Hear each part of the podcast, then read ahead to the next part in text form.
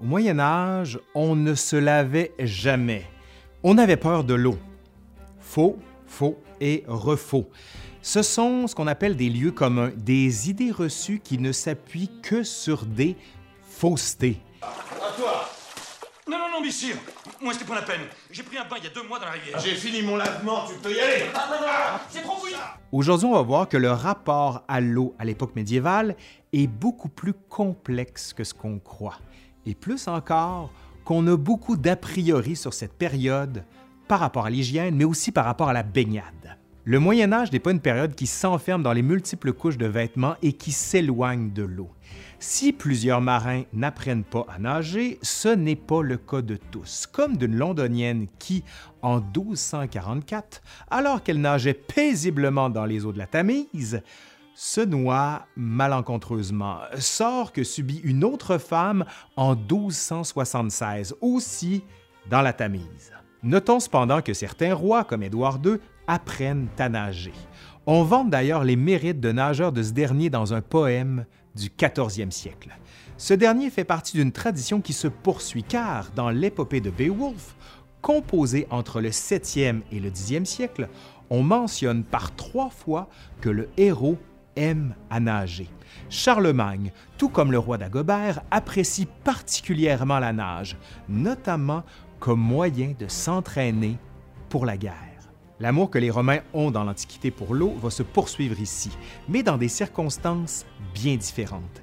Elle est à la fois utilitaire, symbole de puissance et de délassement. Allez, aujourd'hui à l'Histoire nous le dira, la baignade et le bain au Moyen Âge.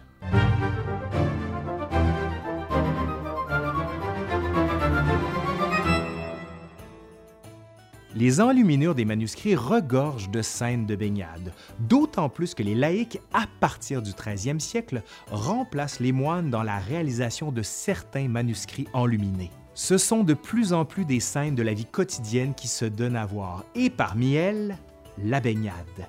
Il ne s'agit pas ici de natation athlétique, de compétition ou de natation de mer, comme ça a pu être le cas dans la Rome antique. On préfère ici la baignade en eau douce. Après les travaux des champs, le paysan aime à se plonger dans les rivières et jouer.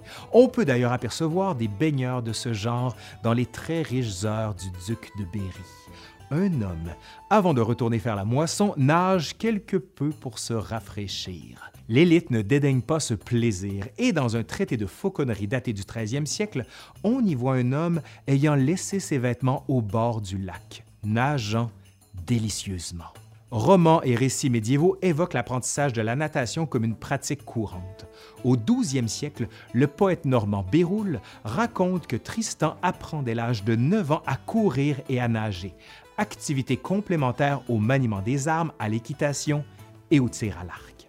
La baignade constitue également une occasion pour socialiser.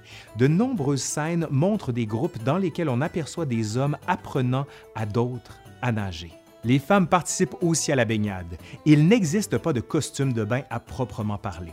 On voit cependant que les hommes conservent parfois leurs sous-vêtements, leurs braies. D'autres fois, ils sont nus, comme les femmes qui, elles aussi, s'abritent quelquefois derrière un linge. Ces dernières prennent souvent le soin de protéger leur chevelure par des bonnets. Les lieux favoris ne sont jamais ces territoires du vide que constituent les mers ou les grands lacs.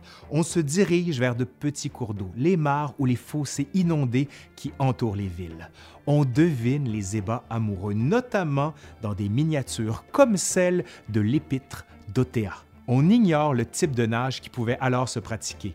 On semble reconnaître la brasse, mais l'absence de traités de natation qui ne seront pas publiés avant la Renaissance ne permet que des hypothèses. Les loisirs de l'eau ne se limitent pas à la baignade. Certains s'inspirent des combats que les chevaliers mettent en scène pour organiser de véritables compétitions. Les joutes nautiques sont cependant beaucoup plus bon enfant que sa source d'inspiration première.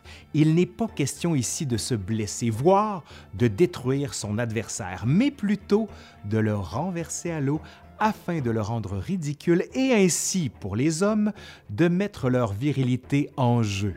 Il est cependant fortement conseillé aux participants de savoir nager. De magnifiques enluminures, notamment les heures d'Adélaïde de Savoie datant du 15e siècle, montrent des jouteurs nautiques armés de lances.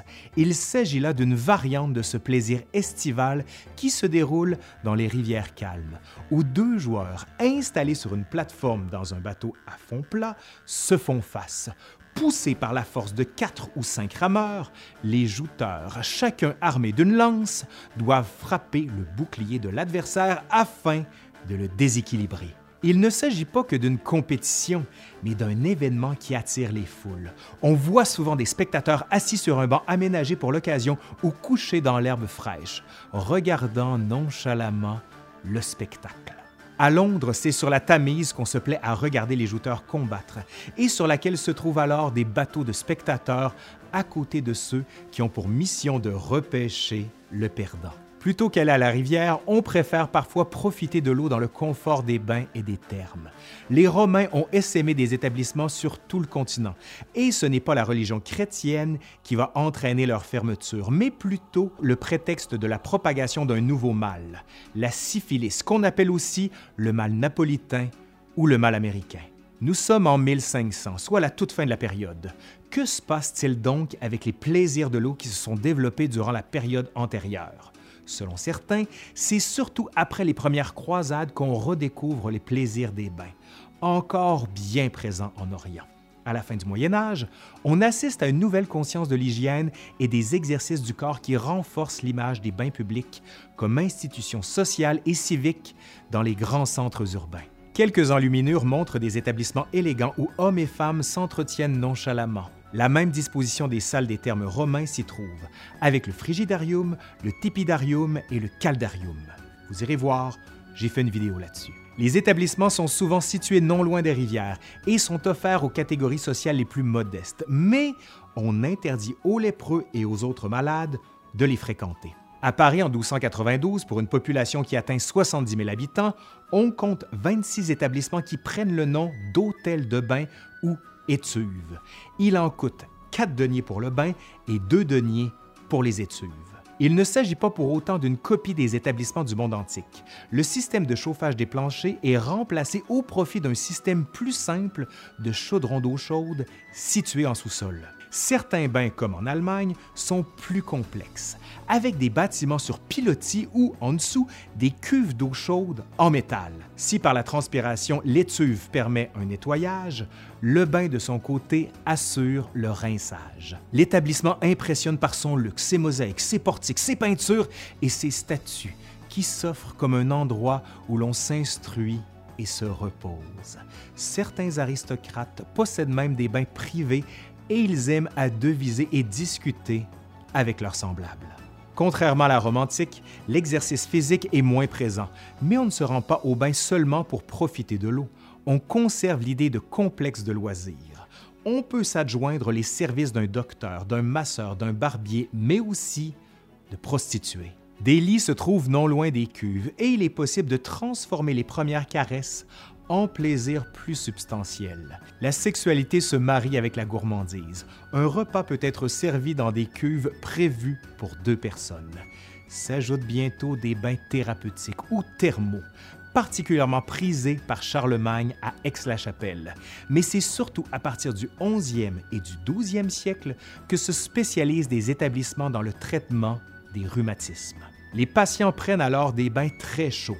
L'eau est à 53 degrés Celsius. Puis, on profite d'une source d'eau froide, le tout dans une cabine bien couverte, close de murs et annexée à une chambre de repos. Au lieu de la sociabilité urbaine, les bains reprennent le modèle antique en le réactivant pour la société médiévale. Ils deviennent cependant un lieu notoirement associé à la prostitution. Dans le roman de la Rose, il est le théâtre d'une fête profane qui encourage la sexualité hors mariage. La reprise en main des mœurs par l'Église n'est pas loin. Bientôt, comme le carnaval et comme les fêtes des fous, bref, comme tous les divertissements qui mettent la chair en jeu, il fait l'objet de critiques systématiques de la part des prêtres et des évêques. Bref, au Moyen Âge, on aimait l'eau. C'est après que ça se gâte. Et si vous voulez comprendre pourquoi, ben, j'ai fait une vidéo complète sur le sujet, juste ici. Attendez, Je vais vous en mettre un extrait. On entend souvent dire que le monde, dans l'ancien temps, ne se lavait pas et qui puait. Bon, attendez là. Qu'est-ce que ça veut dire l'ancien temps? En gros, ça va de la seconde qui vient de passer à toute l'histoire de l'humanité. C'est pas sérieux. Allez, c'est fini pour aujourd'hui. J'espère que ça vous a plu. Si c'est le cas, vous savez quoi faire. Vous pouvez faire un pouce par en l'air, faire un commentaire, partager allez voir aussi le Patreon où vous pouvez aussi acheter des t-shirts ou des sacs, des tasses à l'effigie de la chaîne. Ça me permet bien sûr de faire des plus belles vidéos, du moins je l'espère. Allez, je suis Laurent Turcot de l'Histoire nous le dira et je vous dis à la prochaine. Bye!